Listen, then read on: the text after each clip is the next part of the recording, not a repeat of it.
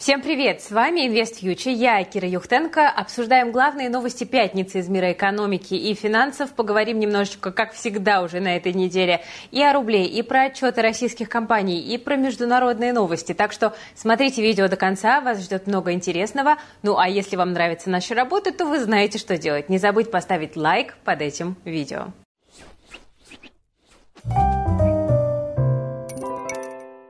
Начнем мы с вами уже по традиции с мировых новостей, тем более, когда они касаются противостояния двух крупнейших экономик США и Китая. Это особенно интересно.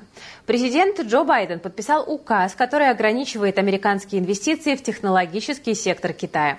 Там фигурируют разные отрасли, в том числе полупроводники, микроэлектроника и искусственный интеллект.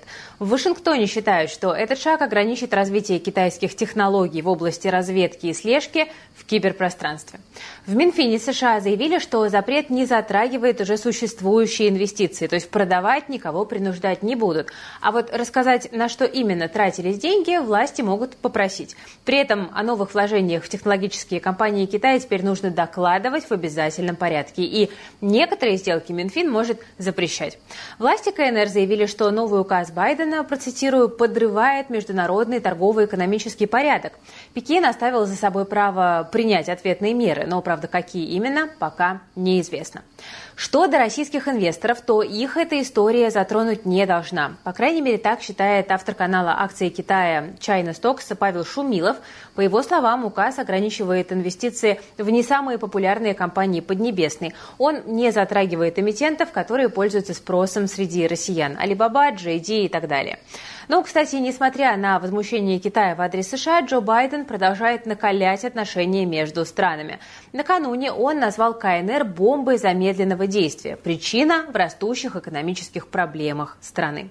Мы уже рассказывали о них в прошлых выпусках, но напомню, китайская экономика восстанавливается не так быстро, как ожидалось, цены на местные товары не растут, экспорт и импорт снижаются. Работа с западным бизнесом ограничена из-за санкций. И вот из-за этого всего из Поднебесной уходят зарубежные инвесторы. Поток прямых иностранных инвестиций в Китай упал до минимума за 25 лет. И это тоже еще одна тревожная цифра для китайской экономики. Но есть у Китая еще одна важная проблема, которая тоже на на этой неделе обострилась, это ситуация на рынке недвижимости.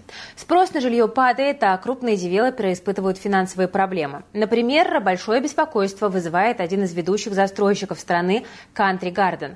Компания прогнозирует чистый убыток в районе 55 миллиардов юаней из-за спада продаж. И при этом долг компании на конец прошлого года составлял 200 миллиардов долларов. Недавно застройщик не выплатил купоны по двум облигациям, и после этого акции компании на СПБ бирже упали до минимума с прошлого ноября. До недавнего времени Country Garden считался одним из самых финансово устойчивых девелоперов в Китае. Компания без проблем преодолела прошлый жилищный кризис в стране, и никто не ожидал, что вот именно сейчас возникнут такие трудности. Возможный дефолт Country Garden может больно ударить по китайской экономике, так что Компартия обязана что-то предпринять. Продолжаем следить. Друзья, я недавно рассказывала вам о том, что слабеющий рубль может к концу года довести инфляцию в России почти до 10%. Вслед за этим, вероятно, подражают кредиты. Высокая ставка – это веский повод для малых и средних предпринимателей начать смотреть в сторону краудлендинга. Так называют инвестирование частными предпринимателями в займы растущему бизнесу. Ну а для инвесторов это дополнительная возможность заработать. Если вы хотите использовать краудлендинг, я советую обратить внимание на одну из крупнейших и проверенных мной лично платформ в России. Это JetLand. В среднем за последний год ее пользователи получали до 20% годовых выше вкладов и облигаций. Ну а риски при этом на порядок ниже, чем в акциях. Дефолтность компаний, представленных на платформе, всего лишь 1,35. JetLand тщательно проверяет компании. Эксперты платформы присваивают им кредитный рейтинг, используя модели на основе искусственного интеллекта. Сейчас более 80 тысяч человек используют JetLand для инвестирования. Новичкам автоинвестирование по одной из готовых стратегий, ну а опытные пользователи могут подключить автоинвестирование и самостоятельно настроить уровень риска, настройки диверсификации и сроки инвестиций. Хорошая опция для тех, кто ценит свое время. Я сама больше года инвестирую через JetLand и использую сбалансированную стратегию. Начинала буквально с 30 тысяч рублей, старалась добиться максимальной диверсификации активов. Изначально ожидаемая доходность была около 12-13%, но чем больше компаний оказывались в портфеле, тем лучших результатов я добивалась. Ну а риски дефолта благодаря этому снижались. Показатели росли, поэтому к весне 2023 года я внесла еще 200 тысяч рублей. Инструмент оказался удобным, а доходность портфеля на данный момент уже перевалила за 17%. Ну и главное, все официально. Платформа ведущий оператор в реестре Центрального банка Российской Федерации и резидент Сколково. Вы можете оценить краудлендинг лично – Сейчас, вложив, например, 1 миллион рублей, можно получать до 200 тысяч рублей годовых. Ну а тем, кто зарегистрируется по ссылке в описании, JetLand на месяц даст дополнительные 8% годовых к первой сумме пополнения. Ну а теперь, друзья, новость довольно неожиданная. Россия отправила на Луну миллиарды рублей. Я сейчас, конечно, не про чемоданы с деньгами, а про межпланетную автоматическую станцию «Луна-25». Для России это первая миссия к спутнику Земли почти за 50 лет. Аппарат направляется к малоизученному южному полюсу Луны. На место он должен прибыть 21 августа. Если все пойдет по плану, это будет первая в истории мягкая посадка в этом районе Луны. Но, правда, туда же сейчас летит и аналогичный индийский аппарат. Так что кто сядет первым, тому и достанутся все лавры. Одна из главных задач Луны-25 – это поиск воды. В грунте в районе ее посадки ученые обнаружили признаки льда. В тех районах, куда лунные аппараты садились раньше, такого нет. Вода – это не только интересный объект научных исследований, но и потенциальный ресурс для будущих лунных станций. Вот такую собираются вместе строить Китай и Россия. При этом США уже к 2030 году планируют создать на Луне полноценную базу, на которой смогут жить и работать ученые. И вот сейчас доставить на спутник воду Земли – это очень дорого. Например, одна из зарубежных компаний готова отправить один килограмм груза на Луну за миллион двести тысяч долларов. Но надо сказать, что и разработка российского аппарата, который в данный момент летит к спутнику Земли, тоже обошлась недешево. Работу над Луной-25 начали еще в далеком 2005 году, но, правда, тогда она называлась по-другому. Сначала на это планировали потратить 3 миллиарда рублей, потом сумма увеличилась до 4,5, а в 2020 решили выделить еще почти полтора. Сколько всего денег ушло за почти 20 лет разработки, точно неизвестно, но можно предположить, что немало. Тем не менее, запуск Луны-25 дал старт новой космической гонке. Ну, по крайней мере, так утверждают издания «Политика» и Wall Street Journal. При этом директор НАСА накануне заявил, что настоящая гонка сейчас идет за то, чтобы высадить на Луне космонавтов. США и Китай собираются это сделать в ближайшие годы, и в НАСА сомневаются, что у России тоже есть такая возможность. Ну, а пока страны тратят на космос большие деньги, предприимчивые бизнесмены на нем неплохо зарабатывают. Так, компания небезызвестного вам Ричарда Брэнсона небезызвестная Virgin Galactic впервые отправила туристов в суборбитальный полет. По сути, в самом космосе они даже не побывали, поднялись только к его границам на высоту 85 километров, но при этом один билет на такой полет стоит от 250 до 400 тысяч долларов. На Уолл-стрит прогнозируют, что объем продаж Virgin Galactic в следующем году составит почти 30 миллионов долларов. Так что, кажется, у Ричарда Брэнсона наконец начинает что-то получаться, но вот, к сожалению, интерес к этим бумагам, как и ко всему фактически американскому и СПБ биржевому, российские инвесторы уже утратили. Вот такой вот парадокс. Кстати, о полетах на Луну и Туземунах давайте поговорим о российской бирже. Ну, правда, Туземуна на рынке сегодня не произошло, ну, только если не считать акции транспортной компании Global Track во втором эшелоне, потому что они утром выстрелили на 70%. При этом никаких новостей или каких-то других причин для этого не было, так что попахивает спекуляции, но нам не привыкать. В третьем эшелоне на 17% выросли акции РКК «Энергия». Видимо, как раз помогли новости о запуске российской лунной станции. Ну и сама корпорация сейчас готовится к новому полету к МКС, который запланирован на сентябрь. Кстати, в космос сегодня улетели и курсы валют тоже. Доллар в моменте почти дошел до 100 рублей, евро подорожал до 109, но регулятор по-прежнему не видит в этой ситуации рисков для финансовой стабильности. Об этом сегодня сообщил запред ЦБ Алексей Заботкин. При этом он отрицает, что на ослабление рубля влияет отток капитала из России. Такого мнения придерживаются некоторые эксперты. Заботкин с ними не соглашается. ЦБ продолжает настаивать, что курс сейчас больше всего зависит от баланса импорта и экспорта. Первый показатель растет, второй, наоборот, снижается, а значит спрос на иностранную валюту становится больше.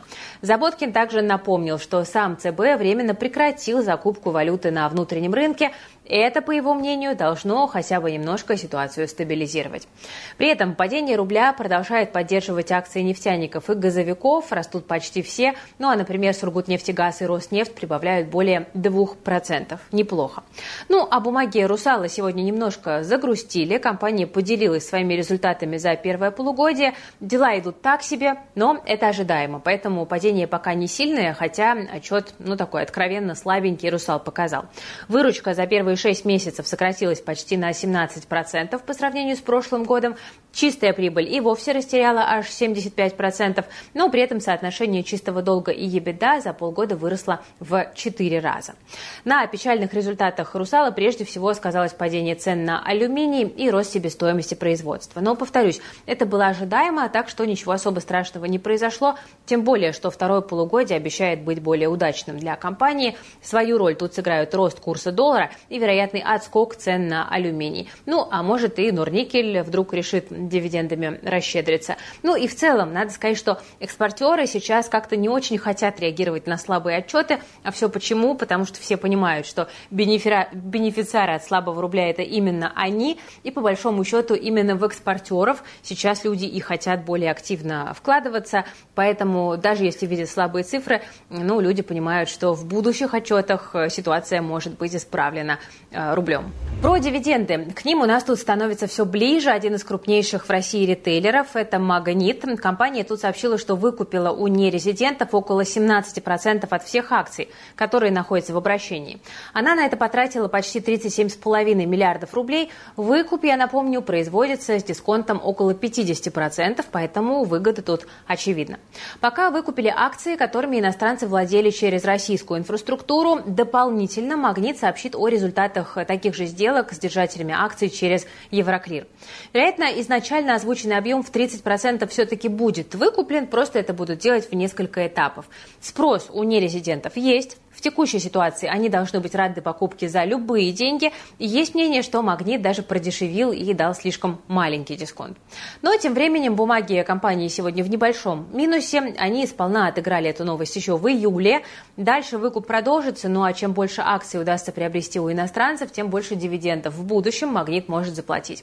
Ну а как реагирует наш рынок на объявление дивидендов, вы все прекрасно знаете. Кстати, есть еще вот такая любопытная деталь. «Магнит» выкупал у иностранцев иностранцев свои собственные акции, так что тут все чисто. А вот те, кто помогает нерезидентам выводить их активы, которые были заморожены в России, могут отныне сталкиваться с проблемами. ЦБ пригрозил брокерам отзывом лицензии за участие в подобных схемах. По закону сделки с акциями нерезидентов сейчас ограничены. Но вот в ходе многочисленных проверок Центробанк выяснил, что разморозка зарубежных активов все-таки происходит. Брокеры помогают клиентам покупать акции у иностранцев и переводить их в российские депозитарии для дальнейшей продажи.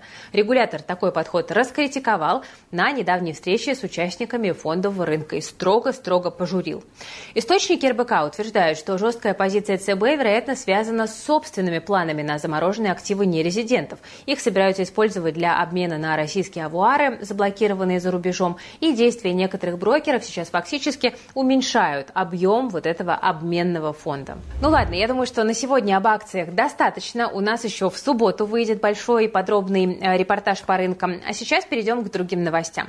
Например, объем выдачи ипотеки в России в этом году может обновить исторический максимум. Это следует из свежего доклада Центробанка. Предыдущий рекорд был установлен в 2021 году, тогда Тогда банки выдали жилищных кредитов на 5 триллионов 700 миллиардов рублей.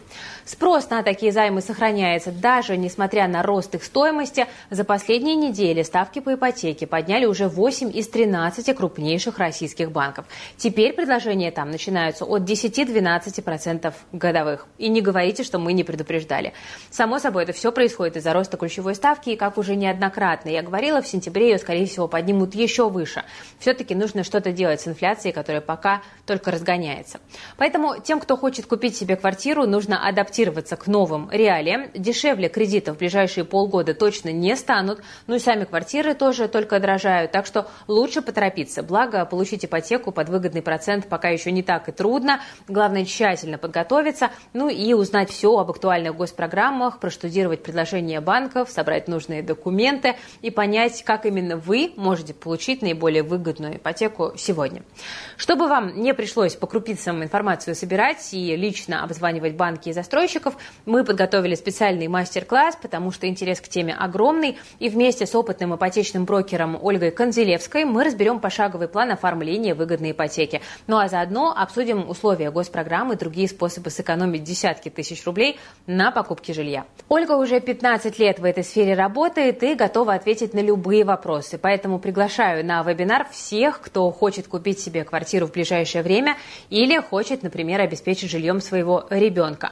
Вы узнаете, как не утонуть в кредитах, как не попасть в кредитную кабалу, как сэкономить на ипотеке и узнаете, как начать инвестировать в недвижимость без больших вложений. Присоединиться к мастер-классу по ипотеке можно по ссылочке в описании к этому видео. Как я уже говорила, друзья, инфляция в России набирает обороты, так что дорожают не только кредиты и жилье, теперь рост цен заделы российских студентов. Ведущие университеты Москвы и Питера подняли стоимость обучения на предстоящий учебный год по подсчетам ведомостей в среднем на 12%. Сильнее всего образование подорожало в Высшей школе экономики, РАНХИКСе, СПБГУ и МИФИ. Например, в последнем вузе за обучение прикладной математики и информатики в прошлом году нужно было заплатить 256 тысяч рублей, а в этом году цена выросла до 310 тысяч. В РАНХИКС больше всего прибавили в цене экономические направления. Так, научиться управлять бизнесом теперь стоит 460 тысяч рублей в год. Почему вообще подорожало обучение? В Высшей школе экономики пояснили, что все вузы ориентируются на нормативы финансирования от Миноборнауки. Университеты не могут опустить цены ниже тех, что что установлены государством. Также учебные заведения смотрят на инфляцию, конкуренцию и актуальный уровень зарплаты. И кроме того, расходы растут и у самих вузов. Например, дороже становится интернет и коммуналка. Ну и напоследок, друзья, плохая новость для тех, кто пользуется сервисами от Гугла, потому что американская компания начала их в России отключать. Правда, пока только для организаций, которые попали под западные санкции. Но и это уже довольно тревожный звоночек для российских пользователей. Под массовую блокировку попали корпоративные сервисы Google Workspace. Это почта, документы, облако и так далее. Об этом пишет коммерсант, ссылаясь на источники в двух крупных IT-компаниях. Собеседники издания отмечают, что на площадке Google Workspace хранится около 30% всей корпоративной информации российских компаний. Многие организации просто оттягивают переход на отечественные платформы, надеясь, что Google заранее их о блокировке предупредит. Кстати, источник в американской компании сообщил РИА Новостям, что правила доступа в России не менялись, но официально Google ситуацию пока никак не комментировал. Тем временем с российскими сервисами тоже не все так просто и гладко. Если помните, мы рассказывали, что депутаты запретили регистрироваться на российских сайтах по иностранной почте. Это такая громкая новость недели. Это нововведение должно вступить в силу уже с 1 декабря. Так вот, если покопаться поглубже, то становится понятно, что новый закон запрещает использовать не зарубежную электронную почту, а зарубежные системы авторизации. Такие, например, есть у Google, Apple и Microsoft. При регистрации на сайтах они отправляют вам на почту письмо со ссылкой для подтверждения подлинности аккаунта. И вот проблема здесь в том, что одна из популярных систем авторизации в России – это Яндекс ID. А Яндекс как бы ну, не совсем еще российская компания. Головной офис все еще находится в Нидерландах. И если до 1 декабря он не переедет в Россию, то, по сути, пользователи больше не смогут использовать Яндекс ID для входа в почту или другие сервисы. С другой стороны, как говорил Салтыков-Щедрин, строгость российских законов смягчается необязательностью их исполнения, особенно для компаний, на которые государство сейчас очень рассчитывает. Так что посмотрим, как эта ситуация будет развиваться. Ну и напоследок, друзья, на парочку ваших комментариев давайте отвечу. Тут спрашивают, не планируем ли мы выкладываться на Рутуб. А, пока нет, пока все-таки YouTube э, работает, и мы как-то придерживаемся этой площадки. А, Тимур пишет, «А, могли бы вы выпускать аудиоверсию этих видео в Телеграм, чтобы было удобно слушать? Вы знаете, Тимур, мы одно время выкладывали аудио наших новостей в подкасты на всех площадках. Я, честно говоря, не помню, вот продолжаем ли мы это делать сейчас, уточню и вам потом расскажу. А, Space Максим спрашивает, есть ли смысл входить на фондовый рынок сейчас, есть ли еще потенциал роста? Ну, смотрите, как бы глобально, конечно, кажется, что Мосбиржа уже очень э, сильно подражала, да, С другой стороны, если мы с вами посмотрим там, на как бы, обычные рыночные показатели, на мультипликаторы, ну, в принципе, российский рынок все еще дешев по мультипликаторам, как и был дешев там, много лет э, подряд. Э, я думаю, что будущее российского рынка будет очень сильно зависеть от геополитики, ну и здесь, наверное, вот как бы от ваших уже верований э, будут зависеть ваши дальнейшие действия. Да? Кто-то сейчас фиксируется, кто-то продолжает сидеть в бумагах и ждет дальнейшего роста. Я не вижу смысла гадать на кофейной гуще, потому что ну, это вещи абсолютно а, непредсказуемые. А, про а, нейросети тоже очень много комментариев прилетает. У нас люди сейчас учатся на интенсиве по нейросетям. Очень хорошие отзывы. Все здорово. Ну вот тут вопрос прилетел. Странно, что заказчики не знают, что нейросеть переводит на профессиональном уровне. А я вот, если помните, рассказывала о том, что сейчас возник такой вот интересный гэп, когда на биржах фриланса есть задачи, э, которые дорого стоят, но которые можно выполнять при помощи нейросетей. И пока еще далеко не все исполнители нейросети освоили. Поэтому вот на этом гэпе можно сейчас на самом деле очень хорошо зарабатывать и подрабатывать. Да, и вот пишут, странно, что заказчики не знают, что нейросеть переводит на профессиональном уровне.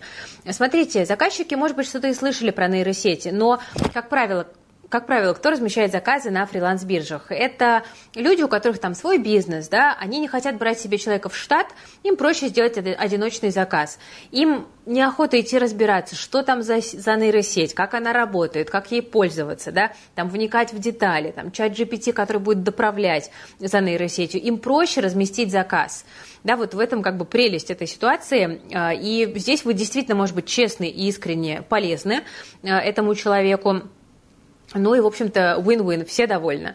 Э, вот пока вот такой гэп, на самом деле, я считаю, что им нужно очень активно пользоваться тем людям, которые хотят в интернете подрабатывать. И вот с этим нарративом мы как раз-таки рассказываем про нейросети, как про источник э, получения дополнительного дохода. Это, кстати, не реклама интенсива, сейчас у нас продажи закрыты, ничего не продается. Ну, просто вот решила тоже эту тему э, прояснить, потому что такой вопрос периодически возникает. Дорогие друзья, сегодня на этом у меня все. Спасибо за внимание. Вы смотрели Invest Future. С вами была Кира Юхтенко. Берегите, пожалуйста, себя, своих близких, свои деньги. Я желаю вам прекрасных выходных. Все полезные ссылочки в описании, в том числе на мастер-класс по ипотеке. А в субботу мы планируем для вас выпустить пилотный выпуск рыночного обзора. Хочу его попробовать делать еженедельно. Ну вот посмотрим, как вам зайдет по фидбэку. И от этого уже будем дальше отталкиваться. Пока-пока. Вы смотрели Invest Future.